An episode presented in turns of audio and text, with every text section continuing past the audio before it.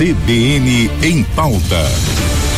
Com Edir Viegas. Oferecimento Plano Santa Casa Saúde, um plano para a vida inteira.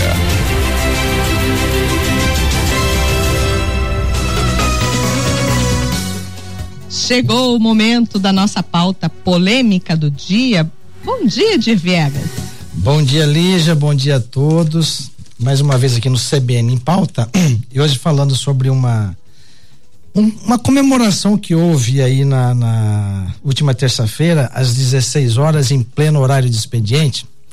A prefeita. Expediente onde? Em Campo Grande? Isso, no na município? prefeitura. Exatamente. Ah. A prefeita reuniu aí professores, diretores de escola, agentes administrativos, para anunciar, no balanço aí das ações da Secretaria Municipal de Educação, ela anunciou a realização de um concurso público para professores para preencher 323 vagas, né?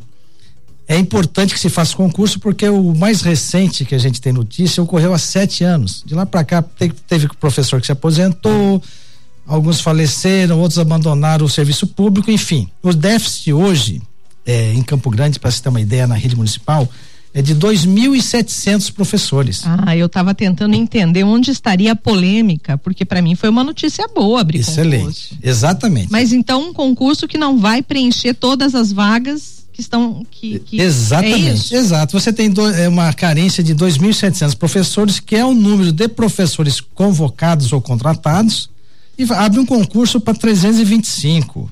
É, Lígia. Mas é deve um, ter alguma explicação, né? A explicação que a única que a gente encontra e conversando com o pessoal da ACP é em função da questão de recursos. A prefeita alega, por exemplo, que a gente sabe que é verdade, que a prefeitura já, já estourou o limite prudencial da lei de responsabilidade fiscal.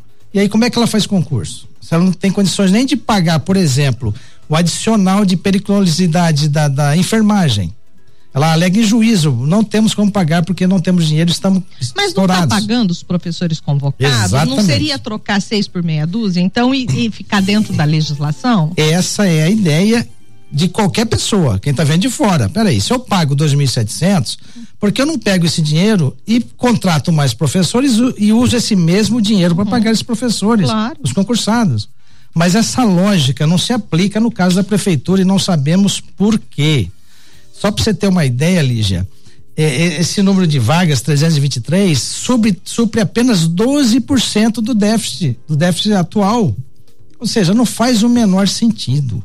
Né? Isso que é a, a, essa questão. Tem que fazer concurso, sim, mas dessa forma, para resolver o quê? É outra coisa que chama atenção, que é importante se frisar. O professor, quando ele é concursado, ele recolhe para previdência própria, o Instituto Municipal de Previdência de Campo Grande, o IMPCG. O professor convocado ou contratado, ele recolhe para o regime geral, para o INSS. Correto? E a gente sabe que o MPCG está passando por uma série de dificuldades financeiras, está com o caixa estourado. Aí vamos ver uma situação, né? Imaginemos que você faça um concurso e você seja aprovado. Então você era contratado e, e vinha recolhendo já para o INSS. Aí cinco anos depois você aposenta. Você tem tempo de contribuição no INSS, faz a verbação e aposenta. Você vai ser um custo a mais para a Previdência Municipal, sendo que a vida inteira você contribuiu para a Previdência do regime geral. Aí não há, de fato, eh, regime que aguente. Mais uma situação que chama a, a, a atenção, Lígia. A lei estabelece uma situação clara não se pode. É, é, o professor, quando ele é convocado ou contratado, é para substituir outro colega em sala de aula. Vamos frisar bem, em sala de aula. Hoje nós temos convocados na Secretaria de Cultura, Secretaria de Esportes, na própria CEMED, exercendo Eles função administrativa. Exatamente. Foram convocados para a sala, de, sala de aula e depois remanejados. E não estão em sala de aula aí nos remete a um cabide de emprego. Exatamente. O que era o que era para ser uma exceção virou regra na, na, na, prefeitura e aí não há gente que chegue. Ora, se eu preciso, eu tenho um déficit de 2.700. Desses 2.700 é, é, que já estão contratados, eu desvio alguns para outras atividades? Pois é, Edir, aí eu volto a falar. E cadê o papel dos nossos vereadores fiscalizadores? Olha, a, eu penso, eu vi vereadores na fotografia, vereadores nesse evento de terça-feira, que foi uma prestação de contas da CEMED que está previsto em lei, desculpa. É o eu tempo vi, seco, o né, Ed? É. Agora, o vereador tá lá, tá vendo. Eu não vejo questionamentos. Inclusive, vereadores da oposição estavam nesse evento. Né? Vamos falar primeiro que no horário de expediente. Segundo, que você anuncia um plano de concurso que não resolve coisa nenhuma, Lígia. Né? E o que é verdade nisso tudo? A prefeitura tem ou não tem dinheiro para fazer frente às despesas com o pessoal? A gente sabe que tem uma folha paralela, que até hoje não apareceu. Uma não, o Tribunal de Contas já afirmou que pelo menos duas. Pelo menos duas, tá. Folhas paralelas de acordo com o Tribunal de Contas do Estado. Então, não sabemos. Agora, tem dinheiro. A lei de responsabilidade fiscal, quando você estoura o limite, você tem que cortar servidor. Você não tem que aumentar. Né? Só para você ter uma ideia, Lígia, como é que chegou esse descalabro. Eu vou falar em descalabro porque é da atual gestão. Ah, mas a prefeita era vice. Mas é a gestão da prefeita, ela tá.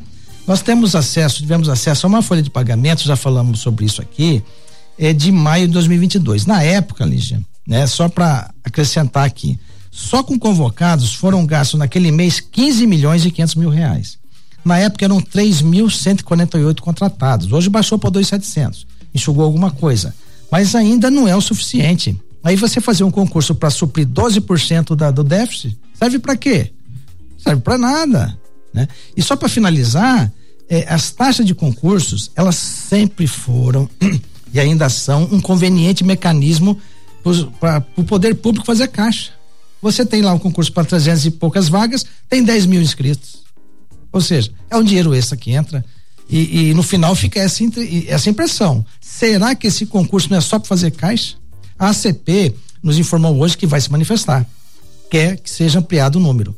Vamos acompanhar quiçá, ver se eh, a prefeita ou o seu secretário de, de educação é, reavalie a posição e aumente esse número. Vamos zerar o déficit de professores.